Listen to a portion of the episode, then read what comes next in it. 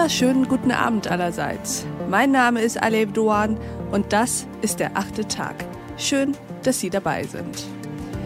Depression, Zwangshandlung, Panikattacken, Magersucht. All das sind nicht nur Erkrankungen, sondern auch gesellschaftliche Tabus, worunter Kinder und Jugendliche besonders leiden. Wenn Kinder und Jugendliche mit einer psychischen Erkrankung in einer Klinik aufgenommen werden, empfinden das viele Familien als Scheitern. Doch wie erleben es die Betroffenen eigentlich selbst? Die Kinder und Jugendlichen, die nicht nur unter einer seelischen Erkrankung leiden, sondern zusätzlich auch noch unter dem Gefühl, anders krank zu sein als andere, anders zu sein als andere. Darüber möchte ich heute mit Bernd Gomeringer sprechen. Hallo, Herr Gomeringer, willkommen zum achten Tag. Hallo, Frau Dohan. Vielen Dank für die Einladung. Ich freue mich dabei zu sein. Herr Gomeringer, stellen Sie sich uns doch einmal vor. Mein Name ist Bernd Gomeringer, ich bin 55 Jahre alt und ein Mitherausgeber des Buches Vögel im Kopf, Geschichten aus dem Leben seelisch erkrankter Jugendlicher. Ich arbeite seit mittlerweile ca. 28 Jahren in der Kinder- und Jugendpsychiatrie in Tübingen. Begonnen habe ich meine berufliche Laufbahn allerdings als Bankkaufmann auf der Schwäbischen Alb, wo ich ursprünglich herkomme, habe einige Jahre dort gearbeitet, dann meinen Zivildienst gemacht und gemerkt, die Arbeit mit Kindern und Jugendlichen macht mir deutlich mehr Spaß als die Arbeit mit Geld. Dann habe ich mich entschlossen, eine Ausbildung in Tübingen zu machen zum Kinderkrankenpfleger und seither bin ich in der Kinder- und Jugendpsychiatrie. Ich habe einen Großteil dieser Zeit auf Station gearbeitet in der therapeutischen Arbeit mit Jugendlichen Seit einigen Jahren arbeite ich jetzt auch ausschließlich im administrativen Bereich, Belegungsmanagement oder medizinische Dokumentation und ähnliches. Und zu diesem Buch gekommen bin ich durch die Arbeit in unserem Förderverein, der es seit über 25 Jahren sich zur Aufgabe gemacht hat, die Vorbehalte gegenüber psychisch erkrankten Jugendlichen und Kindern abzubauen und das Ganze etwas mehr an die Öffentlichkeit zu bringen. Und heute Abend, Herr Gummeringer, fordern Sie ja etwas von uns. Sie fordern, dass wir als Gesellschaft besser, offener und ein Stück weit ja auch normaler mit psychischen Erkrankungen und natürlich mit psychisch Erkrankten umgehen. Sie haben das Wort.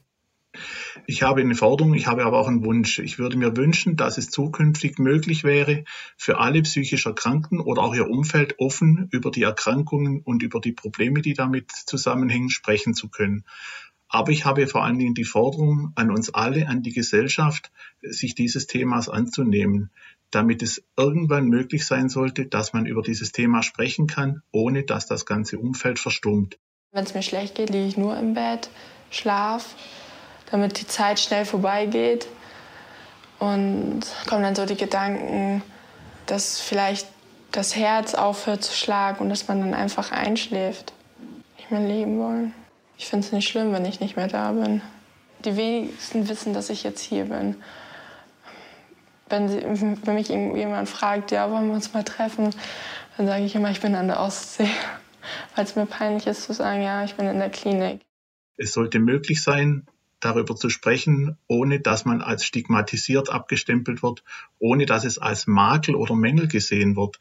Bei allen anderen Erkrankungen gibt es viel Verständnis, es gibt Mitleid, man fragt nach, wenn jemand sagt, ich bin depressiv oder ich habe eine Magersucht, dann verstummt das Umfeld und es wird über nichts mehr gesprochen.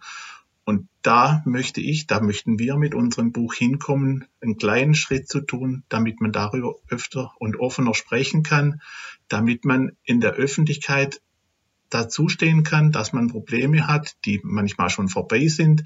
Und das ist im Moment noch kaum möglich. Es gibt ganz viele Beispiele, Dinge, auf die wir im Gespräch sicherlich noch kommen werden, woran man sieht, dass es halt nicht möglich ist, offen in der Gesellschaft, in der Öffentlichkeit darüber zu sprechen, dass man eine psychische Erkrankung hat. Das Buch, das Sie eben auch angesprochen haben, das heißt Vögel im Kopf. Darin haben sie Geschichten aus dem Leben seelisch erkrankter Jugendlicher, aber auch ihrer Eltern, ihrer Geschwister, ihrer Therapeuten zusammengestellt und ja, eigentlich ja auch kuratiert fast schon. Gibt es etwas, also ein Gefühl oder einen Gedanken, der sich durch all diese Geschichten zieht oder durch die meisten dieser Geschichten? Also der Gedanke, der sich durch die Geschichten zieht, ist häufig ich möchte darüber sprechen. Ich möchte, dass andere sehen, wie es mir geht, dass andere verstehen, was wir durchgemacht haben, aber dass andere überhaupt erst mal hören, was dahinter steckt, was empfinden wir, was empfinden nicht nur die Patienten, was empfinden auch die Geschwister, die ja häufig dann zurückgesetzt sind in der Familie, weil die erkrankten Jugendlichen oder Kinder so viel Raum brauchen. Was empfinden wir Mitarbeiter, was empfinden die Lehrer, das ist so der Gedanke dahinter, dass wir einfach mit dem, was uns tagtäglich beschäftigt, in jedwelcher Form an die Öffentlichkeit gehen können, darüber sprechen können, unsere Nöte, unsere Sorgen auch mitteilen können. Warum fällt es uns so schwer, über diese Themen zu sprechen, über diese Erkrankungen zu sprechen, die ja mittlerweile eigentlich, das wissen wir, gar nicht so selten vorkommen? Es sind ja sehr viele Menschen leiden unter diesen Erkrankungen, auch viele Kinder und Jugendliche. Warum können wir darüber nicht offen sprechen? Ich glaube letztendlich, dass es eine ganz alte Geschichte ist. Man muss ja nur die verschiedenen Bezeichnungen sehen, die es in der Vergangenheit gab und immer noch gibt, ob das Klapsmühle ist oder wie auch immer. Die Worte, die sich bis heute tradiert haben. Es kommt, glaube ich, viel aus diesem Unverständnis dieser Krankheit gegenüber oder diesen Erkrankungen gegenüber. Bei einem Beinbruch weiß ich ganz klar, was passiert ist. Viele somatische Erkrankungen kann man einfach erklären, kann sagen, das und das läuft schief oder das und das ist passiert. Das geht bei psychischen Erkrankungen nicht. Es lässt sich vieles versuchen zu erklären, aber es gibt kein allgemeingültiges Erklärungsmodell, was passiert, damit jemand psychisch erkrankt. Und das macht das Ganze, glaube ich, so schwierig zu verstehen ist, glaube ich, ein ganz großer Grund dabei. Hm. Das Unverständnis. Sie wollen, wenn ich das Buch richtig verstehe, ja auch ein Gefühl dafür vermitteln, was in einer Kinder- oder in einer Jugendpsychiatrie eigentlich passiert. Würden Sie versuchen, das auch hier im achten Tag für uns in Worte zu fassen? Wie würden Sie jemandem, der keine Ahnung hat, die Arbeit und den Aufenthalt in einer Kinderpsychiatrie beschreiben? Also es ist ganz anders, wie man sich es aus der normalen Klinik vorstellt oder es aus der normalen Klinik kennt. Die Jugendlichen, die Kinder, die sind nicht nur wenige Tage bei uns im Normalfall, sondern häufig über mehrere Monate hinweg. Ich bin jetzt hier seit sieben Wochen und einem Tag. Ja, das Ganze hat mit der Schule zu tun. Ich wurde da sehr oft gemobbt und weil man bemerkt hat, dass man mich gut ärgern kann, hatte ich dann auch noch mit der Zeit immer mehr gegen mich. Ich konnte das alles einfach nicht mehr aushalten, was da war. Dieser ganze Druck und ich habe dann wirklich zwei Tage lang überlegt, ob ich jetzt weiterleben soll oder nicht. Ich habe Gründe aufgezählt, warum ich weiterleben sollte und warum ich mich besser aus dem Fenster stützen sollte und wollte dann hinterher einfach nur noch runter. Die leben bei uns zusammen die lernen sich sehr gut kennen. Und wir begreifen den Alltag auf Station, wie die Kinder und Jugendlichen miteinander leben, die häufig in Mehrbettzimmern sind, die zusammen essen, die Mahlzeiten gemeinsam einnehmen, gemeinsame Aktivitäten machen, verstehen wir den Alltag als einen großen Teil der Therapie. Natürlich zu der ganzen Psychotherapie, die an anderer Stelle ganz häufig erklärt wird, aber wir versuchen eine Beziehung zu den äh, Patienten, zu den Kindern und Jugendlichen aufzubauen, versuchen ihnen Regeln vorzugeben, Sicherheit zu geben, Halt zu geben. Aber man darf sich das nicht so vorstellen wie in der normalen somatischen Klinik. So ist es eben nicht, sondern es ist ein Miteinander. Es gibt viele gemeinsame Dinge, die man unternimmt. Auch jetzt speziell für Tübingen von der Architektur her nicht ein langer Flur, wo rechts und links die Türen abgehen, sondern es ist wie eine Wohngruppe gestaltet, wo die Küche in der Mitte ist, wo es einen gemeinsamen Aufenthaltsraum gibt, einen gemeinsamen Speiseraum so dass es einfach ein Miteinander ist, weil wir denken, dass dieses Miteinander auch heilsam ist. Wie würden Sie eigentlich den Unterschied erklären? Wann muss oder sollte ein Patient, ob jetzt Kind oder Erwachsener, nur in Anführungsstrichen zu einer psychologischen Therapeutin oder zu einem Therapeuten, also einmal die Woche einen Psychologen sehen und mit ihm eine zum Beispiel Verhaltenstherapie machen und wann ist der Punkt gekommen, dass ein Patient in die Psychiatrie geht? Also im Normalfall ist sowas Ambulantes, wie Sie es beschreiben, meistens vorgeschaltet diesem vollstationären Aufenthalt, wenn man immer erstmal schaut, was fehlt dem Patient, was braucht der Patient. Man ist im Normalfall auch ambulant probiert mit einer Stunde in der Woche, zwei Terminen in der Woche. Wenn man dann sieht, es trägt nicht, es, äh, es ist zu Hause nicht tragbar, und das ist bei unseren Kindern und Jugendlichen halt häufig der Fall, dass das Miteinander zu Hause nicht mehr funktioniert, aus welchen Gründen auch immer, zum Beispiel bei einer Magersucht, wenn das ganze ganze Leben der Familie sich nur noch um die Mahlzeiten dreht, möglichst kalorienarm gekocht werden muss und so weiter und so fort. Wenn dieses Miteinander nicht mehr funktioniert und auch mit ambulanter Hilfe nicht mehr funktioniert, dann ist der Zeitpunkt gekommen, wo man sagen muss, okay, es scheint eine vollstationäre Therapie angeraten. Es muss mehr an Intervention stattfinden, wie zweimal oder einmal in der Woche ein ambulanter Besuch. Es muss, das Umfeld muss aufgebrochen werden. Es, es müssen mehrere Dinge passieren. Es muss vielleicht auch Elternarbeit stattfinden, die bei uns immer begleitend stattfindet. Wenn diese ambulanten Maßnahmen nicht greifen oder wenn es zu Hause extrem eskaliert, was gar nicht so selten ist, wenn die Kinder und Jugendlichen nicht mehr in die Schule gehen über einen längeren Zeitraum hinweg, ist häufig einfach eine vollstationäre Therapie indiziert. Bei mir ist es so, wenn ich in der Schule sitze, ich fühle mich einfach richtig schlecht. Ich fühle mich schwach, ich habe das Gefühl, ich breche zusammen.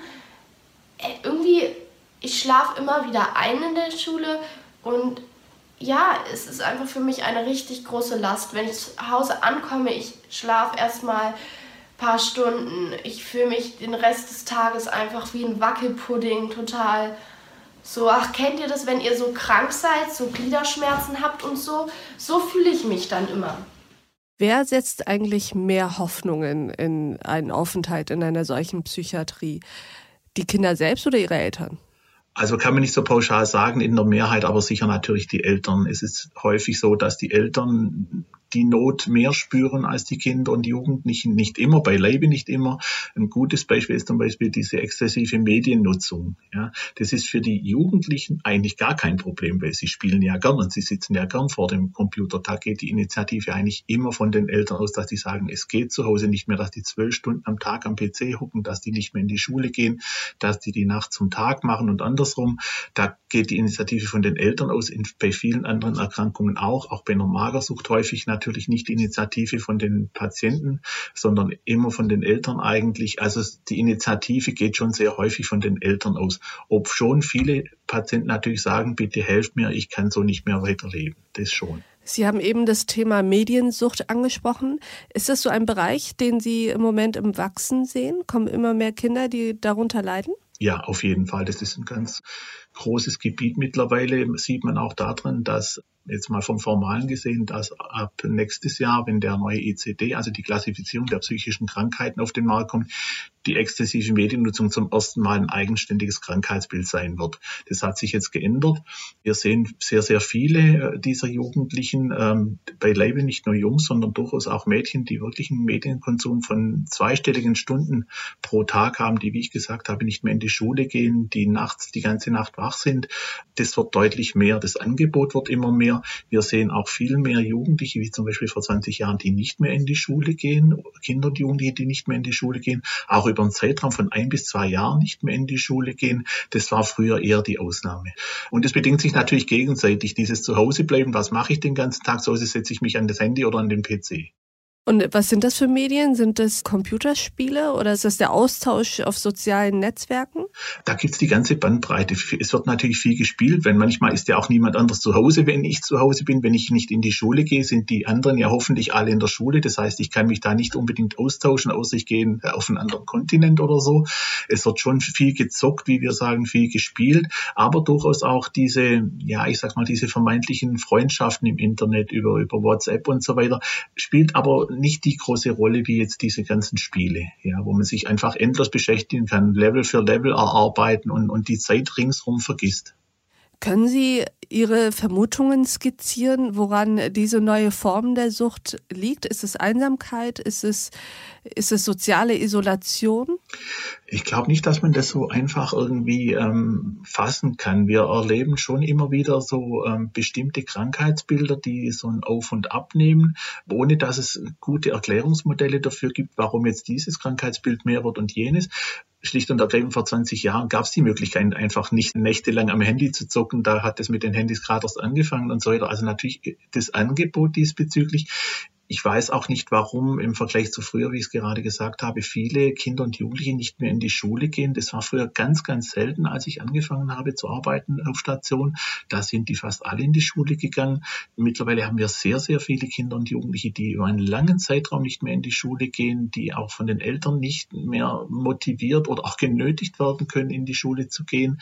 Und natürlich, wenn ich zu Hause bin, wenn vielleicht beide Eltern arbeiten, was mache ich den ganzen Tag? Ja, also Lesen ist für viele Jugendkinder und Jugendliche kein Thema, ja, sondern dann setze ich mich halt an den PC. Das ist so eine Flucht, häufig auch so, für viele auch so eine Realitätsflucht, ja, mit den Anforderungen, mit denen ich in, in meinem realen Leben nicht mehr klarkomme, sei es Schule, sei es Eltern, sei es äh, was auch immer, dann flüchte ich mich in diese Scheinwelt und, und ähm, habe da Erfolge, habe da Freunde, vermeintliche zumindest, und kann mich aus diesem Bedrängenden, aus meinem Alltag flüchten.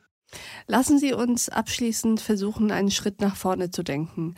Was können wir denn eigentlich tun, damit Kinder und Jugendliche, die psychisch erkranken, sich nicht isoliert fühlen, sondern dass sie also das Gefühl haben, die Gesellschaft steht hinter mir und tabuisiert mich und mein Erleiden nicht? Ich glaube, wir müssen einfach dahin kommen als Gesellschaft, dass wir psychische Erkrankungen einfach nur als Erkrankungen sehen und nicht als Mängel oder Makel. Und es ist leider einfach so, ich habe es eingangs mal erwähnt, dass es ganz viele Bereiche gibt, wo sie einfach genötigt werden, über ihre Erkrankung zu schweigen. Ja, wenn Sie heute versuchen, verbeamtet zu werden und Sie geben an, dass Sie psychische Erkrankungen haben, ist die Chance viel, viel geringer, dass sie verbeamtet werden. Ja. Wenn sie ähm, versuchen, eine Berufsunfähigkeitsversicherung abzuschließen und sagen, dass sie eine psychische Erkrankung hatten und sei es 20 Jahre her, sie werden kaum eine Versicherung finden, die sie versichert. Ich hatte eine Patientin vor einigen Jahren besucht, die war 15 Jahre vorher bei uns, die hat eine Therapie gemacht, die hat eine gute Therapie gemacht, die hat eine Ausbildung gemacht, seit 15 Jahren in diesem Beruf gearbeitet, war glücklich verheiratet, konnte aber keine Kinder bekommen.